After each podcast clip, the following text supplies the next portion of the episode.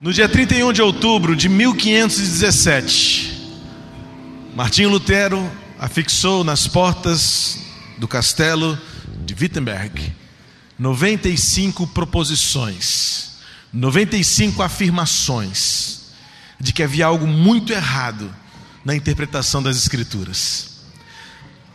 Foi então consolidado um movimento que hoje conhecemos como a Reforma Protestante que na verdade chamar de reforma é um tanto quanto não correto, diria assim. Porque na verdade não foi bem uma reforma, mas foi um movimento de avivamento, em que Deus já estava trabalhando em lugares remotos, em valados, alguns lugares em meio a florestas, em que Deus estava já movendo pessoas ao lerem as Escrituras, a entenderem a verdade. E perceberam que a verdade não estava sendo propagada, muito menos vivida, por aqueles que detinham a autoridade de exercer a religião. Então, Martim Lutero, John Knox, João Calvino, John Wesley e tantos outros, cada um no seu tempo e cada um deles na sua região, começou a perceber que a Bíblia era muito maior do que a religião, de que a verdade das Escrituras era muito mais profunda do que aquilo que se estava ensinando, em alguns lugares até se impondo. Então, surgiu o que nós chamamos hoje, e há 500 anos aconteceu isso, a chamada Reforma Protestante, em que um movimento, creio de Deus, reacendeu a chama da verdade no coração de homens e mulheres que, debruçados nas sagradas Escrituras, perceberam que há uma vida abundante, há uma verdade a ser buscada e encontrada na pessoa simples de Jesus Cristo. A partir de então, um movimento chamado protestante, porque de fato protestou-se contra um sistema, protestou-se contra um determinado ensinamento, protestou-se contra uma forma de religiosidade que não tinha a ver com a revelação das Escrituras. A igreja veio mudando, veio crescendo, veio se espalhando e criou-se então o chamado movimento protestante, hoje para muitos movimento evangélico, para outros movimento evangelístico e por aí vai, esse desdobramento incontrolável da fé em Jesus Cristo. No dia 31 de outubro de 2017, celebra-se os 500 anos deste movimento. Muita coisa mudou, provavelmente num olhar um pouco mais sincero e genuíno, outras nem tanto. Mas nós ainda estamos em busca da verdade suprema a partir de uma interpretação isenta e genuína, espiritual, livre pelo Espírito Santo das Sagradas Escrituras. Recentemente, agora na década de 80, estabeleceu-se uma afirmação que resume bem o que foi a reforma. Foi resgatar cinco pilares do que moveu Lutero, Calvino, Wesley, John Knox e tantos outros, alguns movimentos sem necessariamente um líder, como por exemplo o movimento dos irmãos, que desencadeou o processo dos chamados irmãos menonitas, lá no extremo norte da Europa, à beira do, do Mar Báltico, onde o movimento de avivamento acontecia bem longe das grandes capitais da Europa mas Deus estava fazendo um mover no coração de gente em direção à simplicidade da cruz e à profundidade da verdade. Então, olhando para a história, a história mesmo consolidou este movimento em cinco afirmações. A vida cristã se resume a crer que somente Cristo, somente a fé, Somente as Escrituras, somente a graça e somente a Deus toda a glória é o que faz a revelação do Evangelho se tornar clara e transformadora na vida de cada um de nós. Em latim, sola fide, sola Cristo, Christus, sola Scriptura, sola gratia e soli Deo gloria. No português, claro, foi o que eu acabei de dizer. Cremos que a vida e a fé as Escrituras, Cristo, a glória, tudo tem um único começo e um único fim. E qualquer distração, qualquer desvio disso, fugimos da verdade, complicamos a verdade e desvirtuamos a verdade. Jesus disse: Eu sou a verdade, o caminho, a vida. Ninguém vai ao Pai se não for por mim. Não existe pedágio, muito menos atalho, só por Jesus. Aprove a Deus então que hoje celebrássemos esses batismos, no dia em que queremos refletir rapidamente sobre um desses cinco pilares da reforma protestante. No domingo que vem, um segundo pilar, e sucessivamente até o dia 29, quando concluiremos os cinco pilares, às vésperas do mundo reconhecer que há 500 anos, um grande movimento, um movimento que se descontrolou, um movimento que se expandiu e um movimento que continua até hoje dá conta de que a igreja é a igreja de Cristo, apesar dos homens de que a igreja, a igreja é de Cristo, apesar da institucionalização do movimento. A igreja é muito maior do que as organizações, a igreja é muito maior do que os seus líderes e a igreja é muito maior do que as nossas falhas. Como eu disse, em diversos momentos desta história longa, descobrimos que Deus, o Senhor da história, em Jesus Cristo, o dono da igreja, nunca deixou que a chama da verdade se apagasse. O tempo que antecedeu a era da reforma, no ano de 1517, é reconhecidamente denominado pela história como a era das trevas, onde tudo se escureceu, onde a fé involuiu, onde a liturgia se ensoberbeceu, onde a instituição cresceu e o homem foi esquecido. Por conta do movimento em direção à verdade, somos hoje herdeiros desta verdade por Jesus.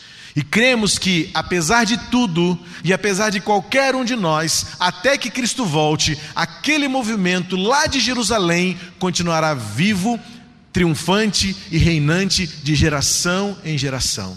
A igreja de Cristo permanecerá até que Cristo volte. Por isso que celebrar a reforma é algo tão pertinente para nós hoje. Não se trata de recuperar a história, não se trata de falar de um, de um momento do passado, não se trata muito menos de resgatar a institucionalização, mas é de reacender em nós a chama da fé, de que o Senhor da história e o Deus da igreja é vivo e permanecerá vivo até que tudo se consolide na plenitude dos tempos.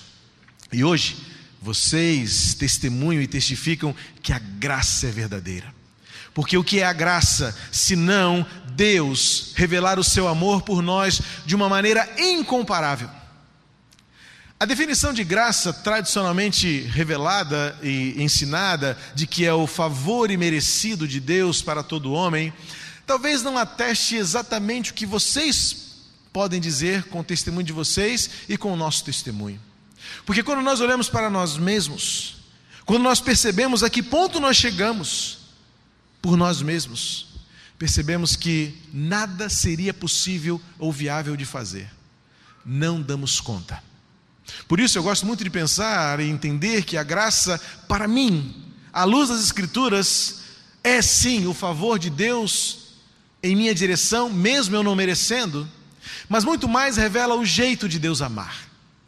Assim como revela Deus fazendo aquilo que eu por mim mesmo nunca poderia fazer. Deus abrindo a porta do seu coração, do seu reino, para me colocar ali dentro, sendo eu quem eu sou.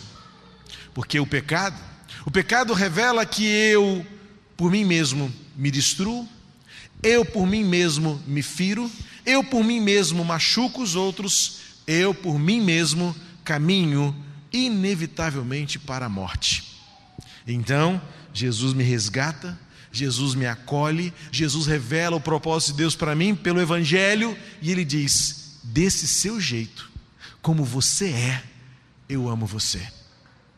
Mas não descansarei até que você se torne tudo aquilo que de fato eu quero que você seja. Imagem e semelhança e experimentando toda a minha glória. Isso é graça. Efésios capítulo 2, verso 8 a 9. Esse texto que é, é considerado hoje como o elemento chave do entendimento de Lutero quando escreveu as suas 95 teses. Ele compreendeu que o acesso a Deus, A experiência com Deus, a caminhada espiritual, o significado do Evangelho não tem nada a ver com o nosso merecimento, não tem nada a ver com a nossa capacidade, não tem nada a ver com as nossas habilidades, não tem nada a ver com a nossa potencialidade, mas tem a ver única e exclusivamente com aquilo que Deus é e Ele movendo-se em nossa direção. Vale lembrar? e chamar a sua atenção para o fato de que a maioria das experiências religiosas, a maioria das expectativas que as pessoas têm acerca de Deus, é nós irmos em busca do divino, nós irmos à procura de Deus e encontrá-lo de alguma maneira por aquilo que cremos ser a forma dele se revelar. Muitos então abraçam árvores, vão à beira de vulcões, adoram os sóis poentes, aos sóis poentes, adoram as estrelas da manhã e vão em busca de uma divindade que sequer sabem nominá-las, sequer sabem encontrá-las. Mas o Evangelho, Jesus Cristo vai nos ensinar que a verdade do universo é que o Criador, Ele tomou a iniciativa e Ele veio em nossa direção. Ele nos buscou, porque o Filho do Homem veio buscar tudo aquilo que havia perdido. O pecado nos aprisiona, o pecado nos destrói, o pecado nos distancia, esta realidade natural. E ainda que nós rejeitemos o rótulo de que somos pecadores, ainda que nós achemos-nos muito bons, dignos de sermos merecedores do favor divino, o que na prática percebemos é que os nossos pensamentos são maus, é que a humanidade é autodestrutiva, é que o homem está cada vez pior na sua caminhada e que a tal evolução espiritual não acontece por si mesmo e dia a dia vamos percebendo que o homem está cada vez mais degradado. Então, resta-nos apenas uma única possibilidade: reconhecer que a única maneira de voltar e recomeçar é dizer: O Senhor está à minha procura. É Ele quem veio ao meu encontro. Então, Lutero, quando leu esse texto, Saltou-lhe aos olhos a verdade: não há nada que eu possa fazer, e não há nada que eu deva fazer, para que eu descubra como Deus me ama. Apenas é suficiente declarar e reconhecer: Jesus morreu na cruz por mim. Diz o texto em Efésios 2,8: Pois vocês são salvos pela graça, por meio da fé, e isso não vem de vocês é dom de Deus, não por obras, para que ninguém se glorie disso. O apóstolo Paulo sabia bem a nossa inclinação, porque ele era gente como a gente. E Paulo sabia que bastava um pouquinho de possibilidade para que nos envaidecêssemos e disséssemos: Eu mereço, eu faço isso, eu faço aquilo, eu sou tão bom, eu lustro tudo tão bonito, eu mostro tudo tão vigoroso para as pessoas, eu faço tudo tão direitinho, e Paulo então diz: é, mas isso não torna você melhor ou merecedor, porque tudo que demos da parte de Deus é pela graça. A graça é o jeito de nos amar, porque quando Deus nos ama, Ele não discrimina. Nós facilmente discriminamos, rotulamos, separamos, diminuímos as pessoas por aquilo que nós achamos ser melhor ou pior, por aquilo que nós achamos ser bom ou não, e muitas vezes a partir do gosto. Gosto, não gosto. Se gosto, aprovo, aprovo. Se não gosto, reprovo. Se é bom para mim, eu quero. Se não é bom para mim, não interessa. E que se dane os outros. Deus tem apenas uma direção: Ele é amor. E tudo o que Ele faz é movido pelo seu amor. E este amor não discrimina. Quando nós olhamos para nós mesmos, devemos reconhecer que o que somos e o que temos é porque Deus nos amou de uma maneira única. Porque Deus amou o mundo de uma maneira tão grande que deu o seu próprio filho para morrer por nós, para que todo aquele que nele crê não morra, mas tenha a vida eterna. A graça não discrimina. Assim como a graça escatológica, ela olha para o futuro, ela não olha para trás. A graça não é inventariante. A graça não levanta a nossa história. A graça não olha currículo. A graça olha prospectivamente. A graça olha para diante e a graça olha para o futuro e diz: Eu quero fazer você diferente e eu sei o que de melhor eu posso fazer por você. Nós nós olhamos o histórico, nós olhamos os antecedentes. E se os antecedentes são bons, a pessoa é digna de confiança.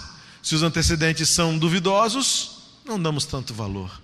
Mas a graça olha para nós, olha para o seu histórico, olha para o seu antecedente e diz: Isso não me interessa mais. Porque Jesus olha para nós com os olhos da eternidade e ele diz: Eu estou levando você de volta para casa. A graça, ela é baseada única e exclusivamente na fé. A religião imputa um domínio, a religião imputa uma obrigação, a religião, por vezes e quase sempre, imputa, imputa indulgências à nossa atitude, dizendo que se você fizer, terá, se não fizer, não terá. A religião muitas vezes coloca a culpa em nosso coração. Se você for bom, Deus será bom com você. Como se Deus pudesse ser condicionado a alguma capacidade nossa. A graça, ela se manifesta exclusivamente pela fé. Quando Jesus olha para aquelas pessoas que se dirigiram a Ele, o leproso, o cego, o mudo, o endemoniado, o imundo, o esquecido, o marginalizado, o questionado, Jesus olha para o coração. E para todos eles, Jesus dizia: se você tiver fé, você será salvo. A sua fé salvou você. Então, a graça olha exclusivamente para a sua capacidade de crer. Se cremos, veremos. Se cremos, seremos. Se cremos, iremos. A graça atua exclusivamente no campo da fé. Por isso que algumas vezes ela parece não fazer sentido. Ah, mas para cada um de nós faz muito sentido, porque só nós sabemos o que mudou aqui dentro, só nós sabemos o que mudou aqui no sistema de valores, na lista de prioridades, nas expectativas, no relacionamento, na avaliação das circunstâncias, na esperança em meio à dor, no canto diante da sepultura, no sorriso enquanto sofremos, porque sabemos que a fé vale a pena, a esperança é o que nos move. A graça gera a gratidão e o amor. Quando entendemos o quanto a graça fez por nós, nós estamos dispostos a entregar tudo, a própria vida, o próprio coração e dizer: vamos juntos. Hoje, vocês testificam, meus queridos, o que a graça é.